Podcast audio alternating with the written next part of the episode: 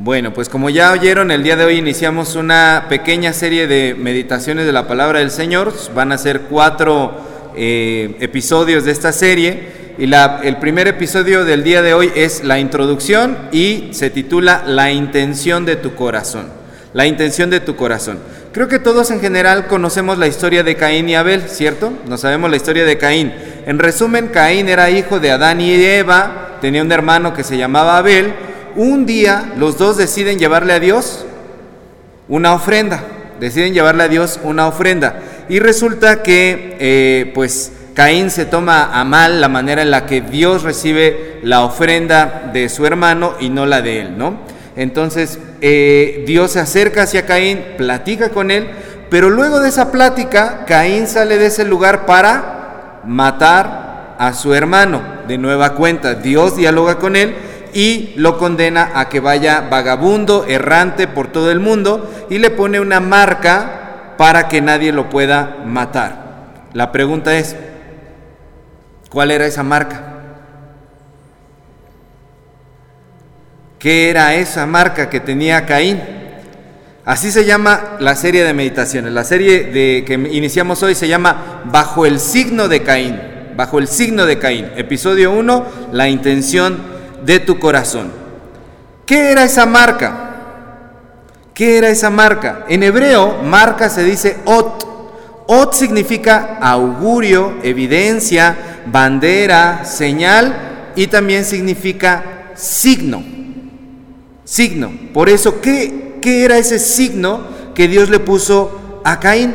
Fíjense que ese tema parece menor, pero en realidad ha sido eh, el tema de estudio de numerosos libros, de estudiosos no solamente de la Biblia, sino eh, científicos, intelectuales, filósofos, han recapacitado sobre cuál era el signo de Caín.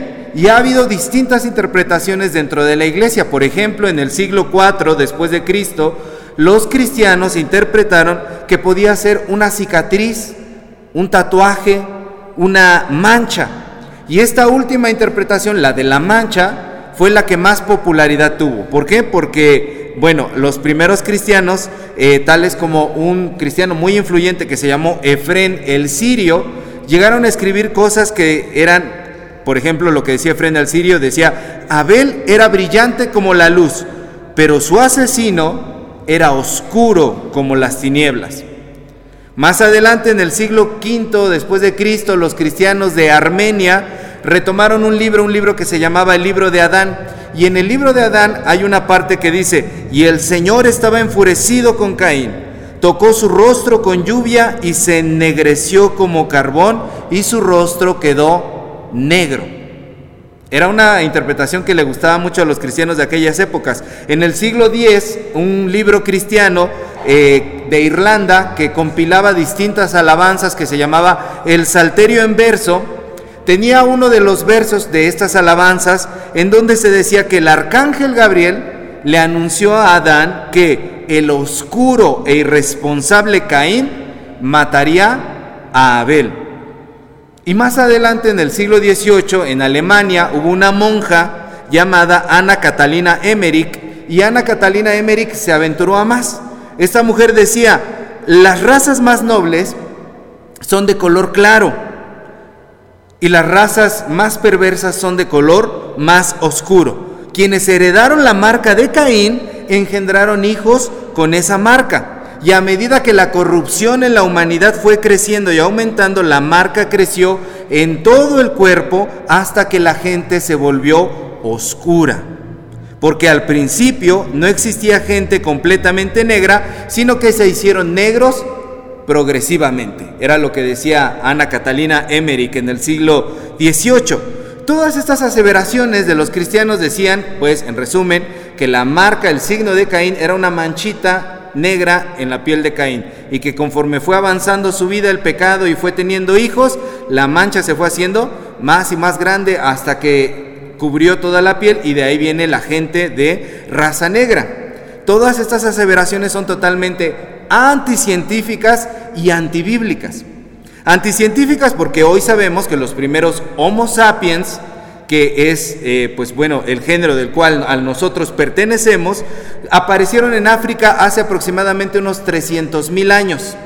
Y es también antibíblico porque a través de estas interpretaciones se justificó la esclavitud. La esclavitud se justificó a partir de estas malas interpretaciones de la historia de Caín. Y cristianos de todas las épocas participaron en el tema de la esclavitud, incluyendo bautistas, pentecostales y metodistas.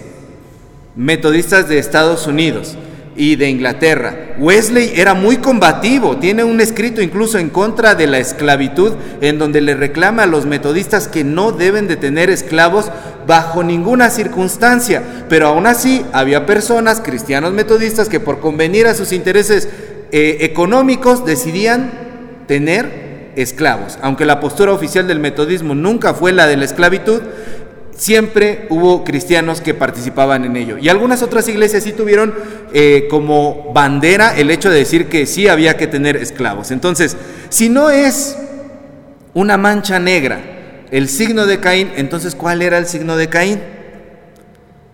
Porque la Biblia no dice ahí en lo que acabamos de leer cuál era el signo de Caín. Dice que le va a poner una marca para que cualquiera que matara a Caín moriría siete veces, ¿no? Sería castigado aún más. Y de esa manera no podría matar nadie a Caín. ¿Cuál era el signo de Caín? Bueno, esto también le ha servido a muchos artistas para especular y para crear sus obras. Un ejemplo de ello es el escritor portugués José Saramago. José Saramago tiene una serie de novelas bíblicas muy interesantes, muy divertidas. Si algún día usted las puede leer, léalas. Recuerde nada más que son novelas no son investigaciones históricas ni científicas, son novelas. Y José Saramago tiene una novela que se llama así, Caín.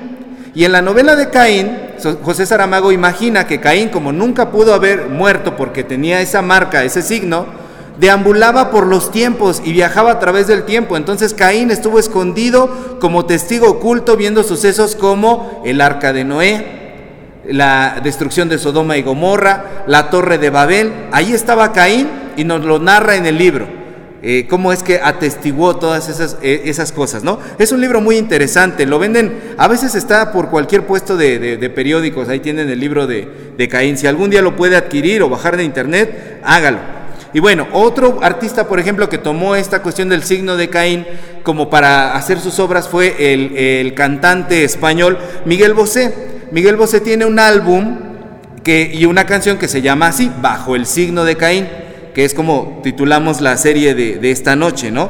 Y en esa canción, Miguel Bosé retrata un diálogo entre Caín y Dios.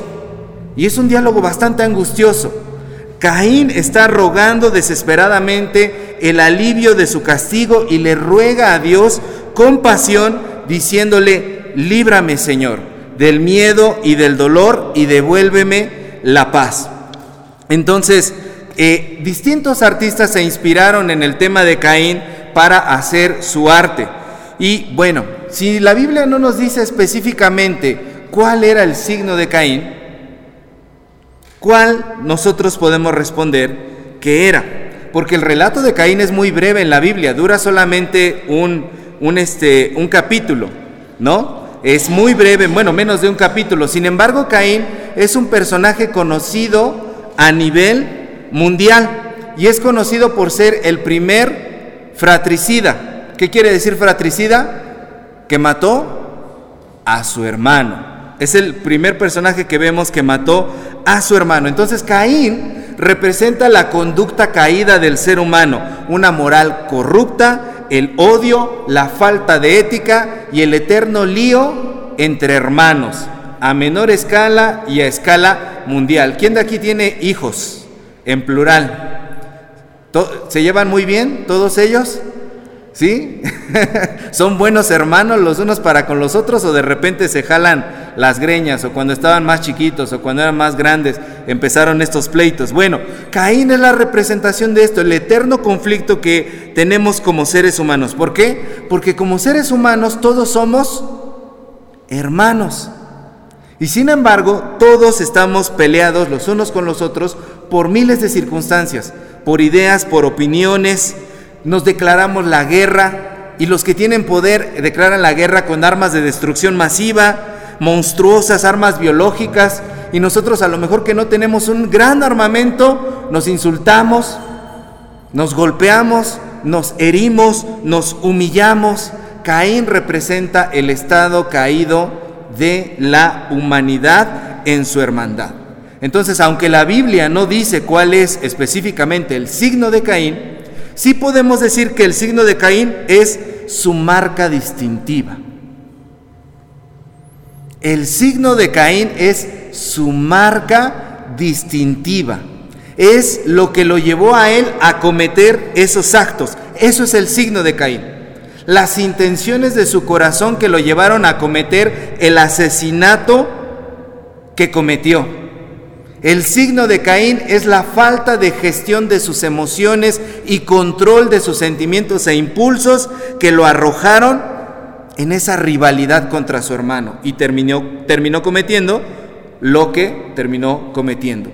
Entonces, de esa manera, el signo de Caín ha sido transmitido, ha sido heredado hacia otras personas. Y tal parece que el signo de Caín no se apaga, no se extingue. Esa rivalidad entre seres humanos siempre encuentra una manera de renovarse, se reinventa, empieza otra vez a resurgir por una y mil cosas.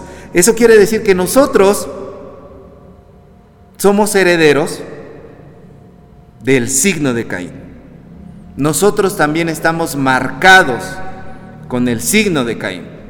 Nosotros también podríamos estar bajo el signo de Caín. Y eso quiere decir que esta serie de lo que se va a tratar es de analizar la historia bíblica en estos cuatro episodios que vamos a tener para poder encontrar claves que nos ayuden a quitarnos el signo de Caín, la marca de Caín para poder librarnos de la maldición que este personaje estuvo. Y el primer episodio del día de hoy va relacionado a las intenciones del corazón. Hay muchos peligros, eh, hermanos, hermanas, en no reconocer las intenciones de nuestro corazón, porque allí en el corazón de Caín fue donde surgió todo lo que motivó el asesinato que él cometió. Hay que repasar la historia de Caín. Caín fue heredero de sus papás, que eran quienes? Adán y Eva. Y sus papás fueron iniciadores de una maldición para la humanidad porque comieron del árbol del conocimiento del bien y del mal. El ser humano, a partir de ese momento, comenzó a envanecerse pensando que era suficientemente sabio y autónomo para poder decidir entre lo que es bueno y lo que es malo. El problema es que cada uno de nosotros le da una definición diferente a lo que es bueno y a lo que es malo, dependiendo de la situación. Por eso el mundo está dividido. Por eso el mundo está peleado entre sí mismo por opiniones, por partidos, por ideologías, por pensamientos. Porque todas estas cosas que nosotros como seres humanos pensamos que son la verdad, terminan convirtiéndose en maneras de justificar la violencia, los abusos, la discriminación, el acoso, la guerra, los conflictos familiares, todos sentimos que somos sueños de la verdad. Todos sentimos que la verdad nos pertenece hacia nosotros. Pero la Biblia desde un inicio nos dice que ese árbol del conocimiento del bien y del mal estaba en el jardín de que le pertenecía a Dios. Ese árbol lo plantó Dios, el dueño de ese huerto del Edén era Dios.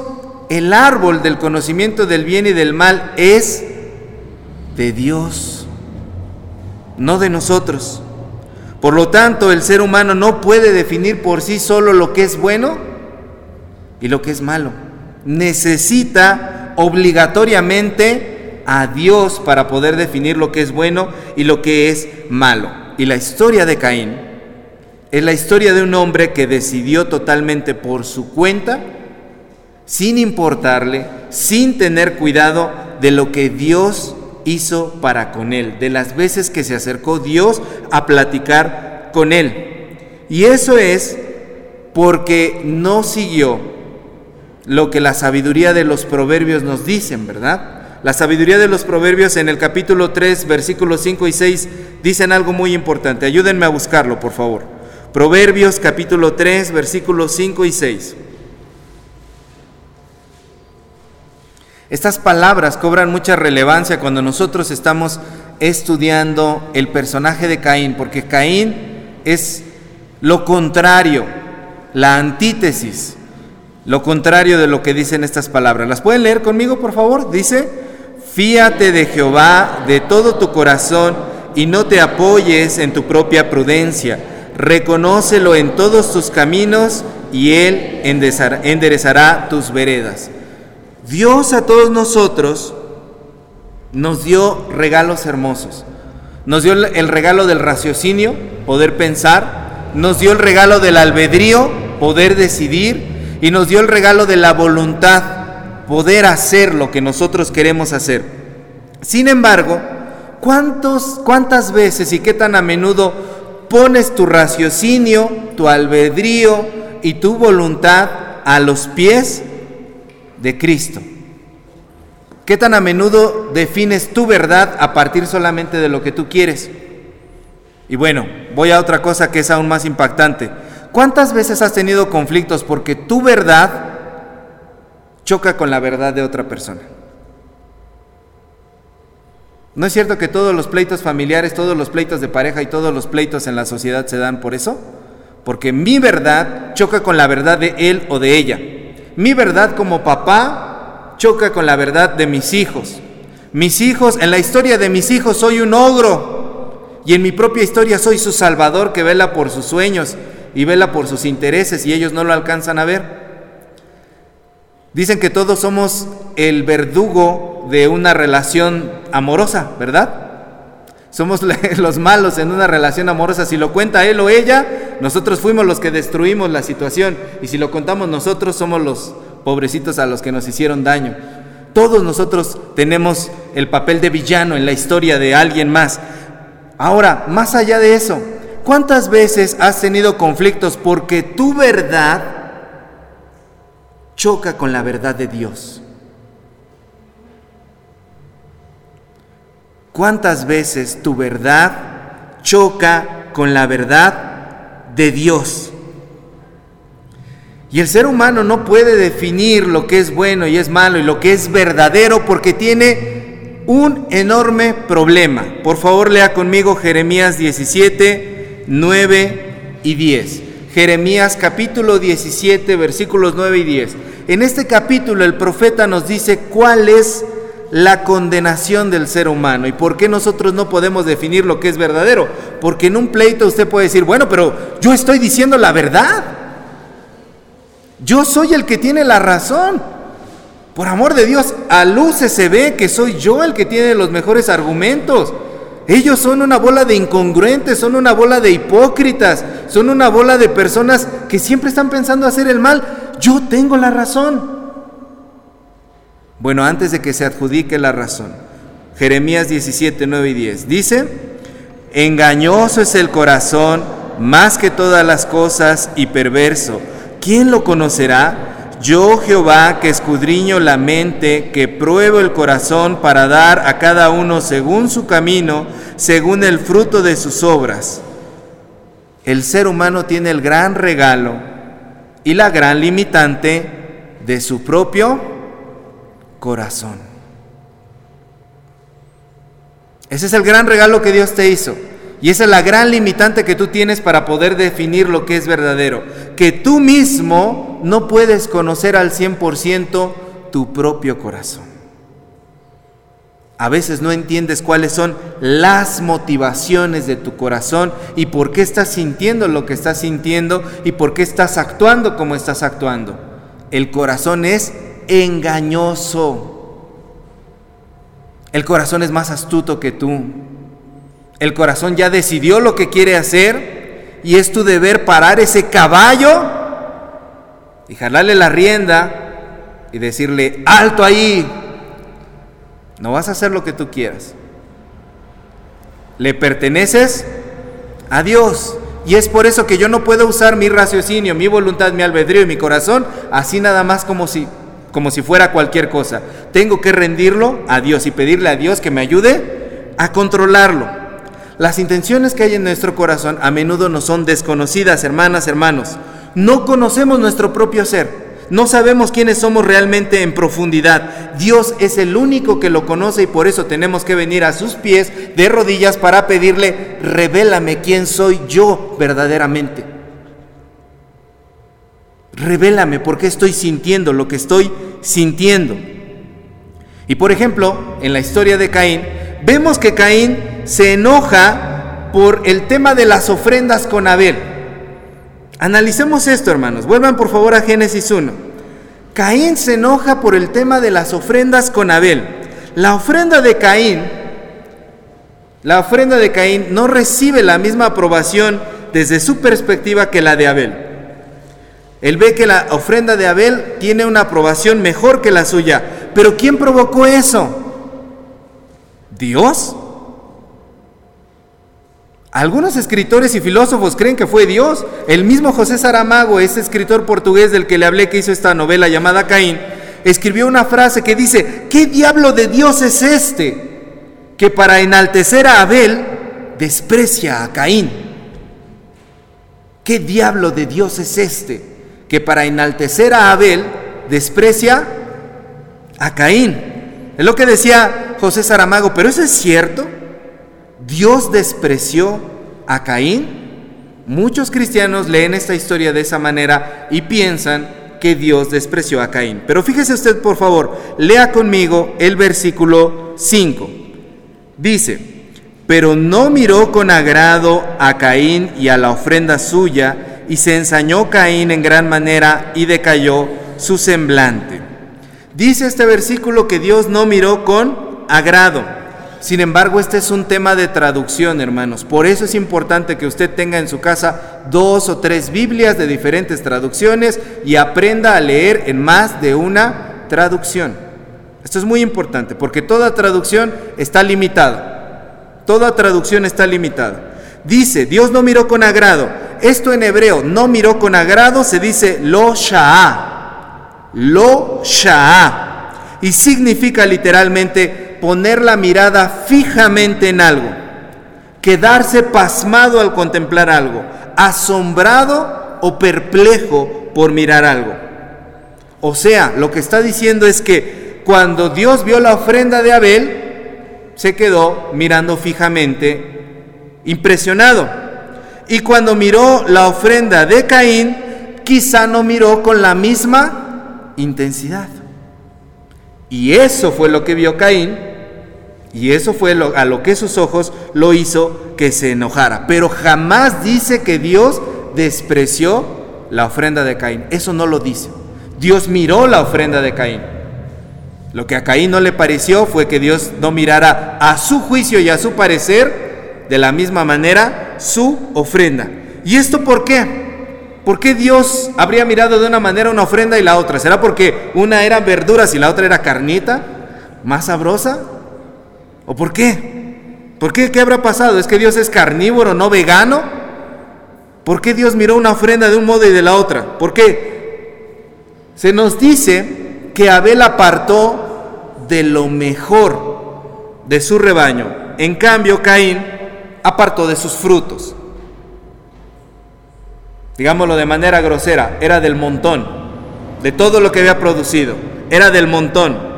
Esto hasta los ojos de nosotros como seres humanos es muy notorio. Cuando uno llega y ve que algo es de la mejor calidad y algo no es de tan buena calidad, nuestros ojos como seres humanos hacia dónde se van? ¡Wow! A lo que está de lujo, a lo que tiene mejor calidad y decimos, esto sí está, es de lo bueno, ¿eh? Esto es de marca, te ha de haber costado. Aquí puro lujo, puro fifí, aquí en Extlalpan, ¿cómo es posible? Aquí traen puro el varo, ¿no? Eso fue lo que a nuestros ojos humanos puede ser, pero a los ojos de Dios que Dios ve el corazón, Él se dio cuenta que una ofrenda fue preparada con mucho esmero, con mucho amor, fue lo mejor.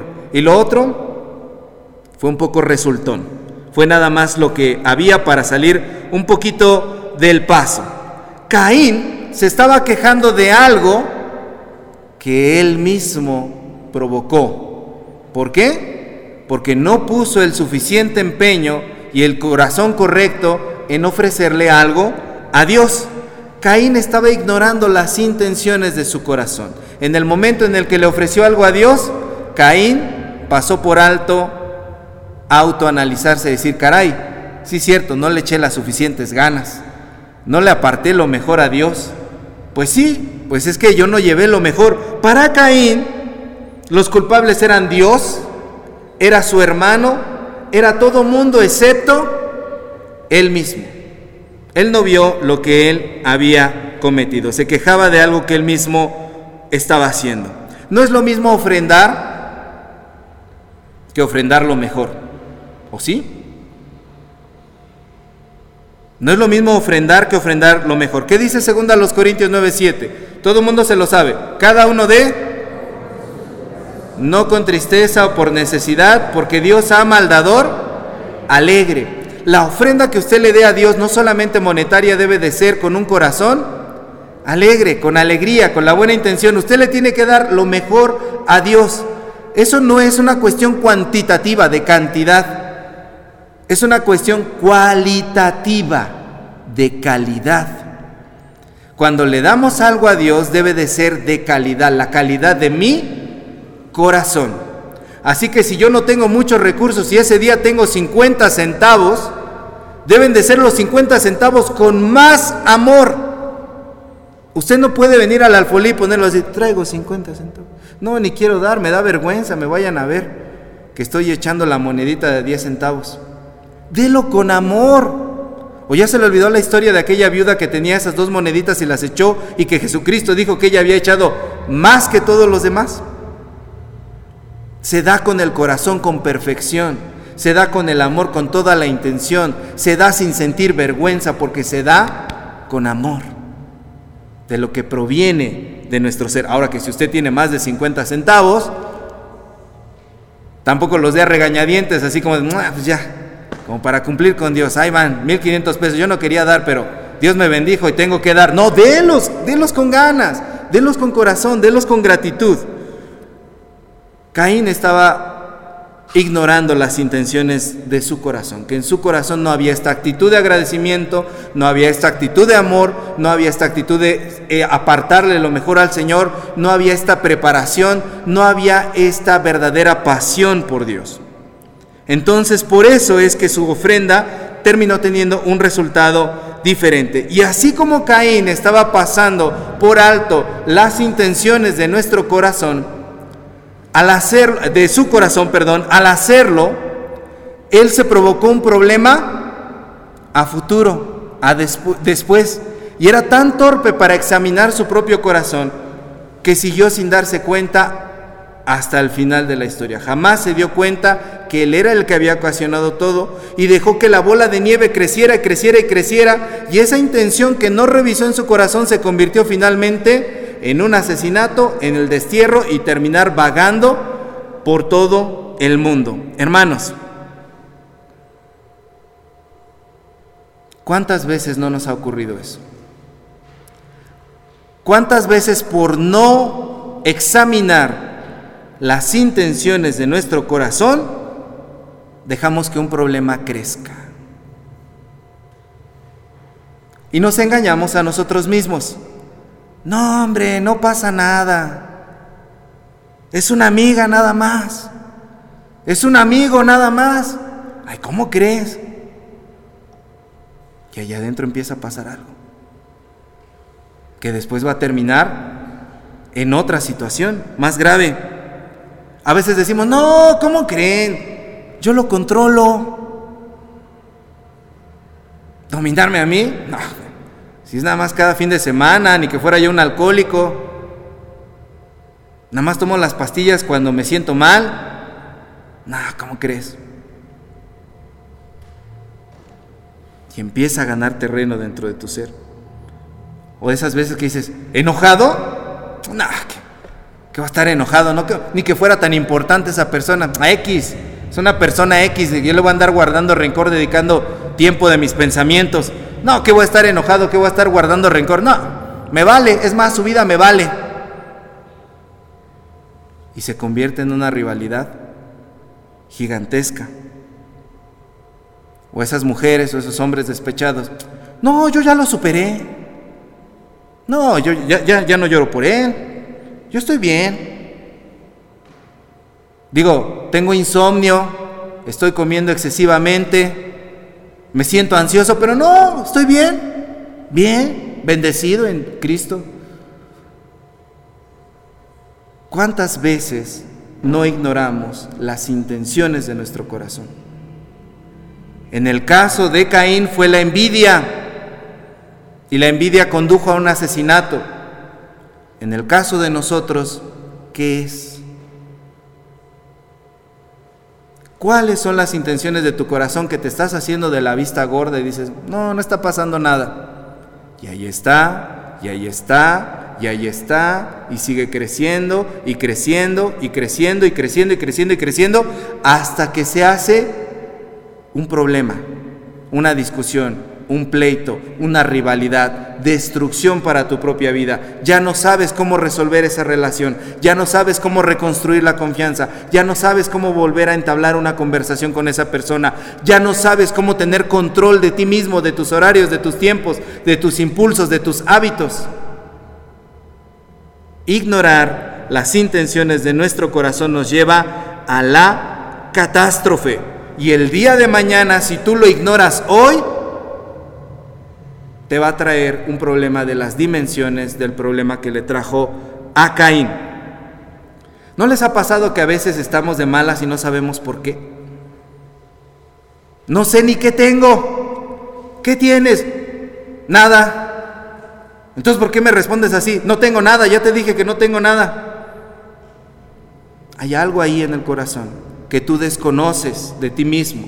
Hay algo ahí a lo que no le estás prestando atención. No sabes ni de dónde viene, pero le estás contestando a todo mundo con la peor cara. No sabes a lo mejor ni siquiera dónde se, se originó, pero te está llevando a tener insatisfacción. Insatisfacción. Nada te complace, con nada estás contento, parece que nada tiene sentido, parece que la vida no tiene un propósito, las cosas que eran lindas ya no son lindas el día de hoy. Las intenciones del corazón. O de repente eres una persona demasiado impulsiva y respondes nada más por impulso y tomas decisiones atrabancadas. ¿Por qué decidiste eso? no sé. En el momento se me ocurrió, en el momento lo hice, lo decidí porque sí. Quiero cerrar este primer episodio de esta serie bajo el signo de Caín, en este tema de las intenciones de tu corazón, diciendo, ¿quieres dejar de hacer todo eso? ¿Quieres dejar de responder de esa manera impulsiva, grosera, sentir esa insatisfacción, esa ansiedad? ¿Quieres dejar de vivir de esa manera, de ignorar tu propio corazón? ¿Quieres dejar de estar bajo el signo de Caín? Porque si la respuesta es sí, hoy te invito a que juntos oremos como oró un día un salmista y le pidió al Señor que le mostrara su propio corazón. Salmo 139, por favor. Vamos a terminar de esta manera. Salmo 139, versículos 23 y 24. Si te has identificado con alguna de las cosas que he dicho, o hay algunas cosas parecidas en tu vida, algunas cosas que estás ignorando y que quizá ya se te convirtieron en un pleito, o ya explotaron, o están por explotar, o tú sigues haciendo de cuenta que no pasa nada y en tu vida no tienes control de ti mismo, te invito a que el día de hoy, al vernos en el espejo de la historia de Caín, no cometamos el mismo error, no estemos bajo el signo de Caín. Y le pidamos a Dios esto. Léalo conmigo, por favor. Salmo 139, versículos 23 y 24 dice, Examíname, oh Dios, y conoce mi corazón.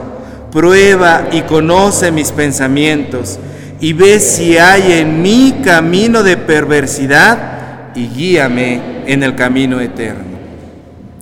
Dice otra versión, enséñame si hay algo que estoy haciendo mal. Esta es la oración que usted debe hacer si se ha sentido bajo el signo de Caín. Amén. Oremos. Dios de misericordia, te damos gracias, Señor, por hablarnos a través de tu palabra y por darnos la oportunidad, Señor, de poder corregir y enmendar nuestros errores. Yo no sé, Señor, si en algo nosotros nos hemos equivocado, si en algo hemos fallado, seguramente sí y en mucho, Señor. Pero delante de ti estamos pidiéndote que nos muestres nuestro propio corazón porque nosotros no lo conocemos y a veces no lo entendemos. Enséñanos, Señor, y quítanos del camino de perversidad y llévanos por el camino de rectitud, Señor, para que podamos prevenir las cosas que aún se pueden prevenir, para que podamos sanar las cosas que han dañado ya y para que podamos actuar, Señor, a tiempo en donde tenemos que actuar. Muéstranos y enséñanos a conocer nuestro propio corazón, porque es tuyo, te pertenece y queremos vivir, Señor, bajo tu voluntad. En el nombre de Jesús. Amén.